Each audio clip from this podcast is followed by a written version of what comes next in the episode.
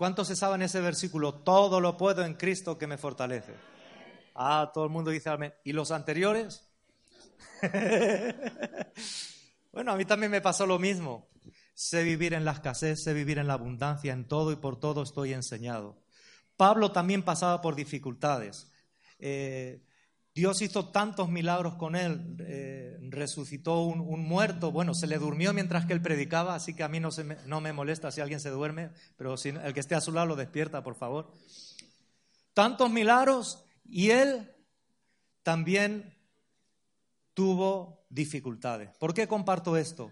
Porque ah, eh, Pedro dice que si alguno sufre por, por hacer el mal, por... Claro, eso es, es lógico. El mérito es que haciendo lo bueno, aunque uno sufra, persevere, porque Dios al final nos va a dar la victoria final siempre en el nombre todopoderoso de Jesucristo de Nazaret. A Él sea toda la gloria, toda la honra, toda la alabanza hoy y siempre. Él está con nosotros. Y si alguno ha caído, la sangre de Jesús tiene poder para perdonar todos los pecados. Pero hay algunos que ya se arrepintieron, ya viven de acuerdo a la palabra de Dios y siguen sufriendo y algunos se condenan. Y este mensaje es para todos nosotros, sea cual sea la circunstancia en la que te encuentres. La sangre de Jesús tiene poder para perdonar todos los pecados. Si alguno ha caído a través del arrepentimiento, es posible y Él lo perdona y lo olvida. Pero si alguno está viviendo la vida cristiana y tiene dificultades, quiero decirle que es normal no te preocupes, te tendrías que preocupar si no tuvieras problemas. Porque si tú trabajas para Dios, si tú estás haciendo lo que Él te pide, el adversario se va a levantar con gigantes para intentar oprimirte, para que no sigas avanzando y no sigas hacia adelante. Pero tú vas a perseverar en el nombre de Jesucristo de Nazaret y vas a ver la gloria de Dios. Porque Él prometió llevarnos de fe en fe, de victoria en victoria y de gloria en gloria. Y dice la palabra que Él tiene cosas grandes y ocultas que nosotros no conocemos, pero Él dice, clama a mí, yo te responderé. El primer punto es necesitar, hay muchos, pero yo he destacado tres. El primero, tenemos que buscar la voluntad, el plan o el diseño de Dios para nuestra vida. El primer punto es escuchar la voz de Dios. Escuchar qué es lo que Él tiene para ti. Cuando yo me convertí, lo primero que entendí fue que Dios tiene un plan diseñado especialmente para mí. Y Dios tiene un plan para ti, pero ahora lo tenemos que descubrir. Porque, repito, dice la escritura, ojo no ha visto ni oído ha oído lo que Dios tiene preparado para los que le aman. ¿Quiénes son los que le aman? Los que obedecen la palabra. Así que nosotros tenemos que descubrir ese plan que jamás se ha visto, que jamás se ha oído. Jesús dijo, el que en mí cree las obras que yo hago, él las hará y aún mayores. O sea que hay cosas mayores que el Espíritu Santo nos va a revelar el día de hoy para que caminemos en ellas. Donde Dios quiere mostrar su gloria para que vayamos de gloria en gloria. ¿Por qué dijo Jesús que veremos cosas mayores? Por lo que acabo de decir, la gloria última será mayor que la primera. La gloria que cayó en Pentecostés fue maravillosa, hablaban en lenguas, empezaron los milagros, pero la gloria que viene es mayor, porque la gloria última siempre será mayor que la primera. Dios se reserva el mejor vino para el final. El avivamiento más grande todavía no ha venido. Viene y lo veremos. Pero tenemos que escuchar la voz de Dios. Clama a mí, yo te responderé. Tenemos que buscarle a Él. Y algunos dicen, no, pero yo oro y no. Perdonadme que me ría, pero una mujer me vino así, disculpar todas las mujeres. Es que yo oro y Dios no me responde. Me insistía mucho en eso. Y yo le decía, mire señora, déjelo, mejor déjelo, porque no, yo oro y no, y nada, y no. Y yo, cambia de tema. Y insistía tanto y ya le dije, señora, mire, disculpe, ¿cuánto tiempo pasa usted en el Facebook? ¡Ah! No he vuelto a ver a esa mujer en mi vida, oiga. La gente quiere orar cinco minutos y ya, y se pasa 24, 20, 10, 12 horas en, en otras cosas. Dice la palabra, me hallaréis cuando me busquéis de todo vuestro corazón. Bueno, para que las mujeres no se sientan mal, también me presentaron a un hombre. Y me dijeron, este hombre es muy humilde. yo le dije, ¿y por qué es humilde ese hombre? No, este hombre es súper humilde. Digo, ¿pero por qué? Dice, no, él nunca hace nada. Gloria a Dios por las risas. El que se ríe luego se lo explica a usted. Digo, pero es humilde porque no hace nada. Dice, sí, digo, pero no hace nada malo. Dice, no. Digo, gloria a Dios. Digo, ¿y hace algo bueno? Tampoco.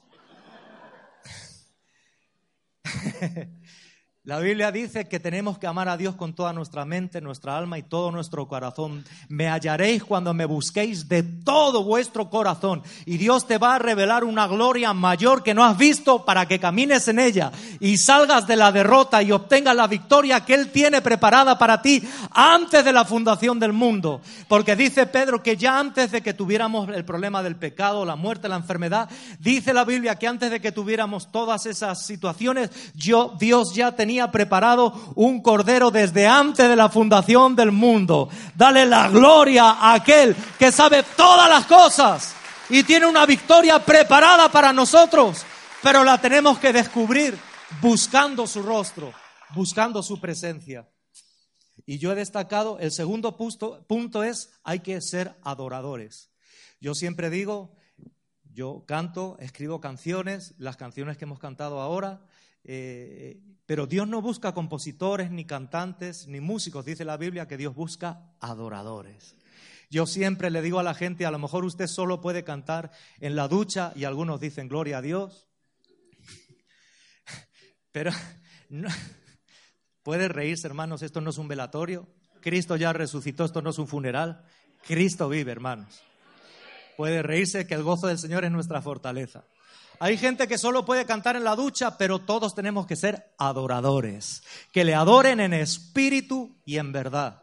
Y el tercer punto es tenemos que obedecer la palabra. Y me gustaría explicar estos tres puntos con, con tres personajes que son Moisés, David y Abraham, para que veamos que los tres escucharon la voz de Dios. Los tres eran adoradores y los tres al final obedecieron la palabra de Dios. Y luego quiero destacar tres errores que cometieron, solo voy a mencionar tres, uno de cada uno, para que nosotros no los cometamos. Así que el primer punto, vamos a empezar con Éxodo 14, 14, si quieres lo puedes memorizar, si quieres lo puedes memorizar. Es que siempre hablo de usted, porque siempre estoy fuera. El Señor me dio este mensaje, ¿por qué? Porque hay mucha gente que aunque está haciendo la voluntad de Dios y está viviendo en la luz de lo que Él sabe, también sufre y algunos se condenan. Y lo dije antes, si alguno hizo lo malo, hay que arrepentirse. Pero si está haciendo lo bueno y sufre problemas, hay que perseverar, Dios te va a dar la victoria final. Éxodo 14, 14, ¿ya lo tienes? Jehová peleará por vosotros y vosotros estaréis tranquilos. Yo mencioné al principio, ¿cuántos quieren que Dios pelee por ti? Levanta la mano. Todos los que di Señor, perdona a los que no levantaron la mano. Todos querríamos que Dios pelee por nosotros porque Dios nunca pierde. Así que yo quiero que Dios pelee por mí, pero no es así como así porque se acuerdan de aquel, aquel que decían al endemoniado, te conjuro por el Dios que predica. Dice, dice, yo a él le conozco, pero vosotros quiénes sois. Así que tenemos que buscar a Dios, tenemos que conocer a Dios. No solamente tenemos que saber cuántos saben que Dios hace milagros. Levanta la mano. Yo sé que Dios hace milagros, ¿verdad? Pero una cosa es saber que Dios hace milagros y otra cosa es conocer al Dios de los milagros. Su nombre es Jesucristo de Nazaret. Y Él quiere hablarnos y, y revelarnos el plan que tiene para ti, para cada uno. Dios quiere que descubras el plan que Él tiene para ti, para que camines en Él.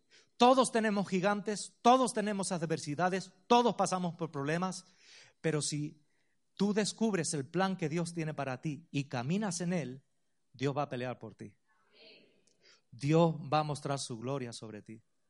Así que Moisés recibió la palabra de Dios desde la zarza ardiente Dios empezó a hablarle y le empezó a dar las pautas de lo que él tenía que hacer. Y nosotros necesitamos escuchar la voz de Dios. Yo me pasé un año entero orando, Señor, ¿qué quieres hacer conmigo? ¿Dónde me quieres usar? Y sigo orando, porque claro que nos preocupa cuando viene un gigante, viene una adversidad, viene un problema. Claro que nos preocupa, pero lo que más nos tiene que preocupar es conocer el plan de Dios que tiene para mi vida. ¿Qué es lo que Dios me pide a mí que yo haga? Porque yo le tengo que servir. Porque en el momento que yo sepa lo que Dios me pide y yo me ponga la acción a obedecerle cuando viene el problema, no viene contra mí, viene contra el Dios al que yo sirvo y Él no pierde nunca. Y Él pelea por mí. Suya es la guerra. Él es el defensor. Claro que nos preocupan los gigantes, pero lo que más nos tiene que preocupar es buscar la perfecta voluntad de Dios. Hay muchos que no entregan su vida a Dios porque no saben que la voluntad de Dios es buena, es agradable y es perfecta. Dios tiene algo bueno, agradable y perfecto para ti. Pero lo tenemos que descubrir. Clama a mí, yo te responderé. Jeremías 33, 3. Me hallaréis cuando me busquéis de todo vuestro corazón. Moisés recibió la palabra de Dios y empezó a ponerse a obedecer y a hacer. David, ¿cómo puedo recibir la palabra de Dios? También a través de los hombres y mujeres de Dios, como en nuestra iglesia, a través yo doy gracias a Dios por los pastores Tomás Santa Marta, Moreiva, porque son hombres, mujeres, pastores de verdad de Dios. Y hay un equipo pastoral aquí igual. Entonces, Dios le habló a David a través del profeta Samuel. Lo ungió como rey. Nadie apostaba por él. Nadie creía en David. Fue el, último, el, último, representante para, para, ser candidato, para ser ungido. Trajeron primero a los demás hermanos porque por fuera eran más altos, más guapos, más fuertes. Pero al final trajeron a, David como diciendo, pues, ¿y te queda otro? Sí, pues tengo uno. Yo no sé si conté aquí cuando canté yo en, en, en el cine en Ciudad Real, cuando yo empecé. Bueno, lo voy a contar. Yo me convierto, me enseñan cinco o seis acordes, abro la Biblia en el Salmo 23 y escribo una canción del Salmo 23, como el Salmo 22 quedaba cerca, escribo otra del 22. Y el 24 también estaba cerca, escribo otra del 24, ya tengo tres canciones. Y, le canto a mi, a mi madre, ay, qué bonita, hijito, qué bonita la canción, con mi hermana. Y estoy en, un, saliendo de la universidad en el primer año y hay una publicidad del Festival de Canción de Autor de Castilla-La Mancha. Yo soy de Ciudad Real, la tierra de Don Quijote y Sancho Panza. Ya estoy a dieta, hermano, gracias por sus oraciones. Y me presento al festival y mando mis tres canciones. Y me escogen de finalista. Mis amigos del mundo se rascan la cabeza, pero Manuel, tú cantas. Digo, ahora sí. Pero tú tocas la guitarra ahora sí. Y me dice mi, mi mejor amigo ateo, dice, bueno, cántame algo y le canto una del Salmo 23 o el 22, yo ya no me acuerdo. Y me dice mi amigo ateo, Manuel, el Señor está haciendo maravillas contigo. Y él, y él era pianista. Dice, ¿quieres ser el, el, cantante del grupo? Digo, no, no, ya solo canto para el Rey de Reyes y Señor de Señores. Nunca me habían invitado para cantar, no sabían que yo cantaba, ni yo sabía que yo podía cantar. Bueno, tampoco que cante tan, tan, pero bueno. Cuando me escogen por finalista, nadie entiende nada y me dicen, bueno, Manuel, toca porque ya eres finalista, te han anunciado en la radio, en prensa, en todo, en toda la ciudad, en todas las provincias de Castilla-La Mancha, van a venir a llenar el teatro y tú vas a cantar. A ver, haz una prueba, me ven tocar la guitarra y dicen, muy bien, Manuel, que la guitarra, qué bonito, pero que la toque tu cuñado, la guitarra no me dejaron ni tocar la guitarra. Y luego todo el mundo decía, pero Manuel, ¿cómo te escogen a ti de finalista? Porque la gente no sabe cómo animar a uno. y yo decía la verdad y mis amigos, porque ya me junté con el amigo ateo, le dije, tú vas a tocar el piano. yo estaba recién convertido, yo no sabía bien lo que hacía. y a otro amigo digo, tú me apoyas, me haces armonía, y a otra, eh, tú también me ayudas, porque yo quería, claro, hacer grupo, porque me veía yo solo, y con tanto ánimo dijo, pues mejor así entre medias me escondo un poco. Y me decían, ¿cómo te escogen por finalista? Hemos visto toda tu publicidad y además toda la publicidad para los finalistas había que ocupar el mismo espacio. Y ellos tenían mucho currículum y a mí me preguntan, ¿cuál es tu currículum? Y yo qué le iba a decir, no he cantado para mi abuela, para mi madre.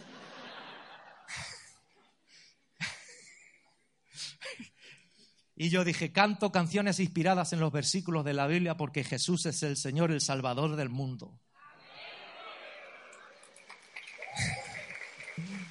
Y me quitaron la parte final. Pero como el espacio tenía que ser equitativo para todos, lo de los demás no se podía leer porque era letra muy pequeña, porque tenía muchas cosas que poner. Yo tenía poco que poner, lo mío era lo que mejor se leía. Canta versículos inspirados. Y el presentador decía, bueno, aquí tenemos a Manuel Ramírez de Arellano, que él dice, que él dice, que canta salmos. Oiga, yo me acababa de convertir, yo no sabía ni lo que estaba haciendo. Y me decían, ¿y cómo llegas tú a la final, el teatro repleto y finalista? Y le digo, muy fácil, necesitaban cinco finalistas y solo tenían cuatro. Y me decía la gente, Manuel, ¿por qué haces eso? ¿Y para qué cuentas esa parte? Tú cállate, te quita caché.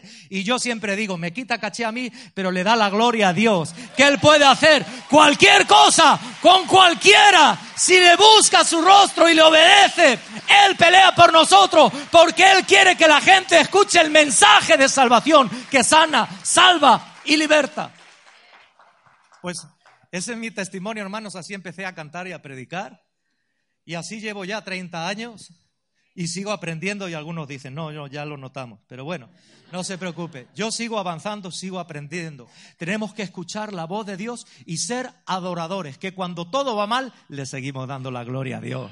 Que cuando nos persiguen, le seguimos dando la gloria a Dios. Que cuando nos atacan, no nos importa. Lo que nos interesa es seguir las pautas que Él nos ha marcado, porque Él nos va a defender. Si usted se empieza a defender de los ataques, le va a quitar la oportunidad de Dios de hacerlo. Mejor no se defienda usted y deje que Dios le defienda ocupe su tiempo, su mente, su corazón, sus energías a buscar a Dios, a darle la gloria a Él y a obedecer la palabra.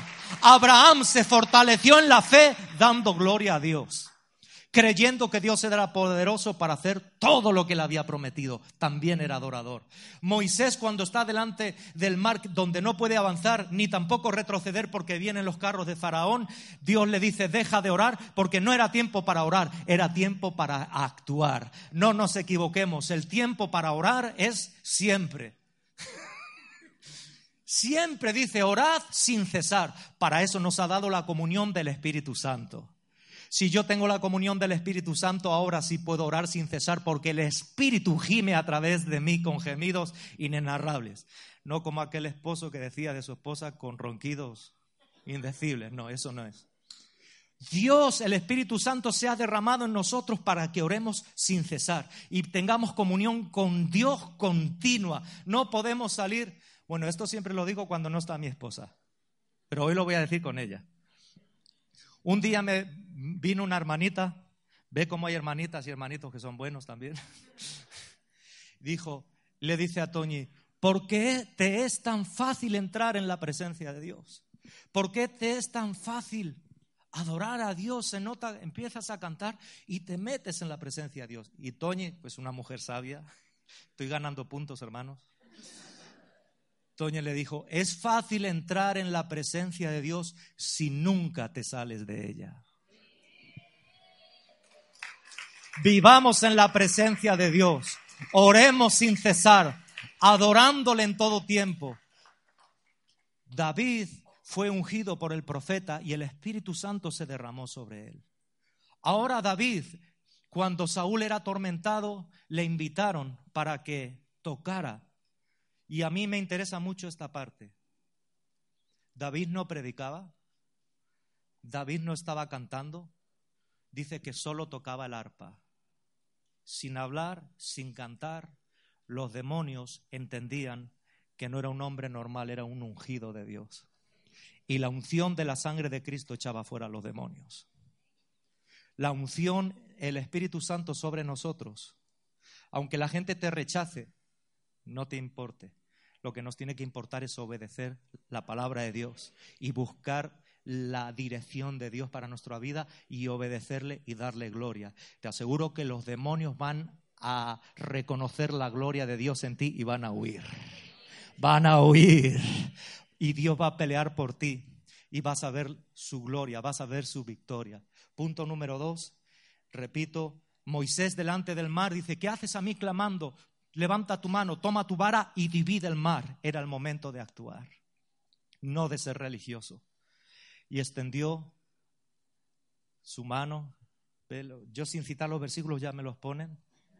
Esto es buena organización. Gloria a Dios por los hermanos que están allí trabajando en el sonido. Si alguno quiere la, el, bosquejo de esta enseñanza, lo, me pueden escribir a nuestro correo electrónico, no sé cómo se lo damos, pero luego vamos a tener allí una información y le, y le, vamos a enviar el bosquejo con todos los versículos. Si lo desean, lo vamos a pasar a limpio y se lo vamos a regalar al que quiera. Dios pelea por nosotros. Moisés levantó las manos, que es un símbolo de alabanza y de adoración, se rindió a Dios, obedeció a Dios, golpeó las aguas y las aguas se dividieron y pasaron por lo seco. Moisés tenía más, yo calculo, en mi opinión, tenía más de tres o cuatro millones de personas. Dices, ¿por qué, ¿por qué das esa cifra? Porque en, en números 1, 46 un año después de, pasar por lo seco, un año después, un año y un mes, dice que había 603.550 hombres de guerra. 603.550 hombres de guerra de 20 años para arriba. Yo calculo que por un hermano, papá, otro pariente, 6 por 4, 24, o 5, 6 por 5, 30, habría 2, 3, 4 millones de personas. Imagínate la presión que tenía Moisés. Claro, él hizo lo natural, se puso a orar, pero él ya había buscado a Dios, ya Dios le había dado la orden, ahora tenía que levantar las manos y dividir. Te llega la hora donde ya tienes que actuar. Si ya has buscado a Dios, si estás caminando lo que Él te ha dicho, tienes que producir hechos y producir fruto y dar pasos de fe. Por eso escribimos esta canción que dice, el Señor es mi roca. El Señor es mi luz y mi salvación. Y no importa cómo se ponga la cosa, Dios va a pelear por ti. Dios va a estar contigo. Dios te va a dar la victoria. Y vas a ver su gloria y luego vas a tener un testimonio. Porque nos gustan los testimonios, pero no nos gustan los procesos para llegar al testimonio. Pero para tener un testimonio uno tiene que pasar por la guerra, por la dificultad, por la angustia. Yo ahora fui a Costa Rica, me dijeron, vente en verano a Costa Rica, que aquí es verano. Y yo, y, y tenía un coordinador entusiasta, pero luego era un descoordinador. Vente que es verano y me llevan a Zarapiquí. ¿Hay alguien de Costa Rica aquí? Allí llueve todo el tiempo, oiga, eso es el clima eh, caribeño. Ahí yo llovía por la mañana, por la noche, yo me dormía con la, con la lluvia, con los pájaros que cantaban, salía el sol otra vez a llover. Me llamaba la gente, oiga, oigo lluvia, oigo pájaros. Digo, sí, sí, digo, yo ya no oigo nada, ya me he hecho yo una fusión con, el ecosistema aquí, yo no oía ya nada. Dos, tres semanas sin trabajo, lejos de casa, sin campaña, me cancelaron cosas y Dios me dio una canción que escribí que se titula Dios pelea por ti. Dios pelea por mí, Dios pelea por nosotros y perseveramos en las dificultades, porque lo que tenemos claro es el llamamiento que Dios nos dio de orar por los enfermos, ir a todas las naciones para predicar este mensaje de salvación y tenemos la promesa de Dios que Él me dio por voz audible cuando yo me convertí, que Él me dijo, no olvides nunca que yo siempre estaré contigo. Y aunque todos me abandonaron, me decían, en otras palabras, vete a tu país, cancélalo todo, ¿qué haces aquí? No ves a tu esposa no ves a tus hijos. Perseveramos por la palabra de Dios y por la orden que Dios nos había dado. Y en el primer día de campaña Dios sanó a un joven que vino con sida. No se asustó, pidió oración, se fue a los médicos y vino con el reportaje con los doctores que le habían dado la confirmación con documentos de que ya no tenía sida en la sangre. Aleluya. Otro hombre con hidrocefalia fue sanado, los cánceres desaparecían, los sordos oían, las personas con problemas en la vista. El último día de campaña, aunque querían que yo me fuera, perseveramos. Y aunque yo tenía un, un descoordinador, Dios nos ha dado tres coordinadores ahora. Y el último día de campaña pudimos realizar 45 actividades evangelísticas, donde los niños, la gente lloraba y se sorprendía porque los niños de 7, 8 años caían al suelo llorando, hablando en lenguas, dos y tres horas. Venían pidiendo oración levantando las manos. Y yo le decía a la gente lo que pasó aquí cuando estos más de 600 mil soldados, después de ver el mar que se abre, que pueden entrar a la tierra prometida, se asustan por unos gigantes. Cuando habían visto la gloria de Dios, habían pasado, repito, por lo seco, habían visto la nube, de, la columna de fuego, habían visto las maravillas de Dios. Dice, bueno, es que eran gigantes. Oiga, tenían 600 mil soldados. ¿Sabe cuántos soldados tenemos en España? Hoy lo he leído. En España tenemos 70.000 soldados terrestres, 70.000, 50.000 eh, y, y normales soldados y 20.000 mandos. 70 mil y ellos tenían 600 mil soldados de 20 años para arriba y no le creyeron a Dios y Dios tuvo que levantar una nueva generación que sí le crea a Dios. Yo creo que aquí hay mucha gente como Josué y Caleb que sí le creyeron a Dios porque tenían un espíritu diferente y ellos perseveraron y aunque pasaron 40 años entraron en la tierra prometida y la tomaron. Pero Dios tuvo que levantar una nueva generación. Tengamos cuidado con eso y obedezcamos a Dios antes que hacer caso a la opinión pública, porque la opinión pública hizo caso a los diez que trajeron un reportaje negativo. Hagamos caso a los hombres y las mujeres de Dios que en esta casa los tenemos, por ejemplo, y ore por ellos y hágales caso. Felicidades. Claro que sí. Bueno, voy a ir terminando el segundo punto, adorar a Dios. El tercero, obedecer la palabra de Dios. Voy a terminar con Moisés, golpeó las aguas y se dividieron. Abraham le creyó a Dios, le fue contado por justicia. Y el tercero, y con esto termino, David. David fue ungido, era un adorador, y el día de la guerra todos se escondían. Cuando salía, ¿quién salía? El gigante, ¿cómo se llamaba? El gigante Goliat, ¿a quién desafiaba? A un paladín, a un guerrero que le hiciera frente, ¿sí o no? No contestan, dice, esta pregunta tiene trampa. Tiene trampa, hermanos. Sí, en, en, en teoría él desafiaba a un paladín, a un guerrero. ¿Dónde estaba Saúl? ¿E-, ¿Era el primer voluntario para luchar?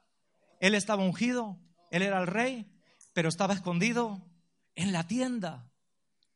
Hermanos, tenemos que salir de la tienda. Dios está con nosotros. No tenga temor de los gigantes. Lo que nos tiene que preocupar es obedecer la palabra de Dios y Dios va a pelear por nosotros. Cuando Moisés estaba delante del mar, lo que él necesitaba era obedecer. Si yo obedezco a lo que Dios me pide, si yo hago caso a las órdenes, y yo sigo el diseño que Él tiene preparado para mí, repito lo que dije al principio, cuando vienen los problemas gigantes, no vienen contra mí, vienen contra el Dios al que yo sirvo. Repito, Dios no pierde nunca, Dios está de nuestro lado y Dios pelea por nosotros. Todo el mundo creía que Goliat desafiaba a un paladín hebreo, a los israelitas o a los judíos, pero no es verdad. En realidad, Él estaba desafiando al Dios del pueblo de Israel pero nadie lo veía. Pero David sí, porque estaba ungido, tenía el Espíritu Santo que estaba sobre él. Él era un adorador. Cuando tú adoras a Dios en medio de los mil y un problemas que tú puedas tener, tus ojos van a ser abiertos. Vas a ver la solución, vas a ver al libertador. Como Pablo y Silas que allí en la cárcel le daban la gloria a Dios y el poder de Dios sacudió los cimientos de la cárcel, se abrieron las puertas de prisión y las cadenas de todos. ¿Cuántos quieren que caigan cadenas, que se abran puertas de prisión? Tenemos que ser adoradores Dios va a abrir tus ojos, vas a ver la victoria que Él tiene preparada para ti desde antes de la fundación del mundo. Y vas a ser como David que le dijo, tú vienes contra mí con espada, lanza y jabalina, pero yo vengo contra ti en el nombre de Jehová de los ejércitos, el Dios de los escuadrones de Israel, a quien tú has provocado y hoy yo te venceré. Fuerte el aplauso a aquel que pelea por ti. Ponte en pie y aplaude al Padre. Ponte en pie y aplaude al Hijo. Ponte en pie y aplaude al Espíritu Santo. Vamos fuerte, fuerte, fuerte, fuerte, fuerte, fuerte, fuerte. Jesús, este aplauso es para ti, recíbelo.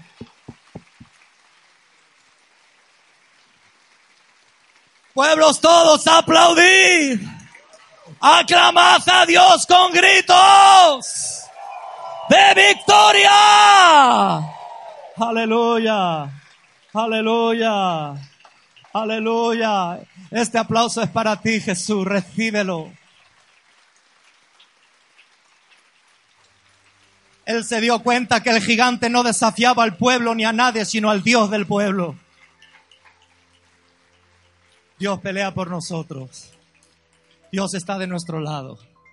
Tenemos que buscarle con todo nuestro corazón y darle la gloria, la honra. Por eso a veces la gente me dice, ¿por qué le dices que la gente aplauda? Digo, porque yo solo repito los versículos de los salmos.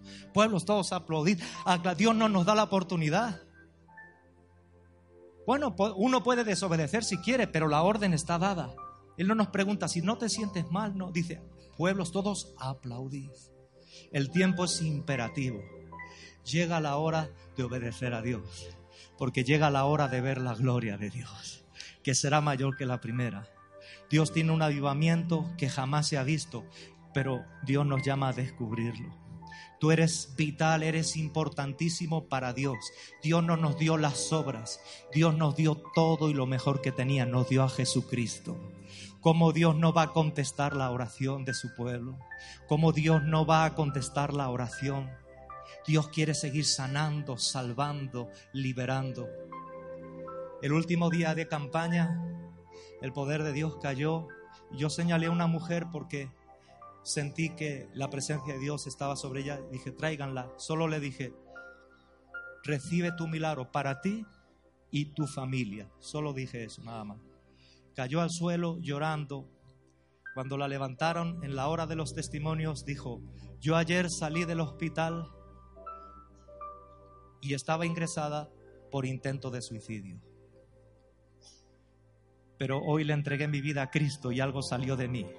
Y tengo dos hijos y ahora tengo ganas de vivir. Y no paraba de abrazar a sus hijos. El segundo día de campaña, la última campaña era la primera que estaba en la campaña con toda su familia. Dios tiene un plan para ti. Yo creo en los milagros de sanidad, pero el mayor de todos los milagros es el milagro de la salvación. Me gustaría invitarle a levantar sus manos al cielo y hacer conmigo esta oración. Diga conmigo, querido Señor Jesús, te entrego mi corazón. Te pido perdón por todos mis pecados. Quiero buscarte con todo mi ser. Guíame. Quiero servirte. Quiero darte la gloria siempre no importa lo que pase, no importa lo que vea, lo que importa es lo que crea. Y creo en ti, creo en tu poder, sé que me salvarás. Gracias por perdonar todos mis pecados. Prometo obedecerte, congregarme, leer la Biblia, servirte. Hoy te recibo como Señor y Salvador, como el Dios de milagros. Te recibo para mi vida y para mi casa, como Señor, Salvador y Dios de milagros. Amén. Amén. Amén.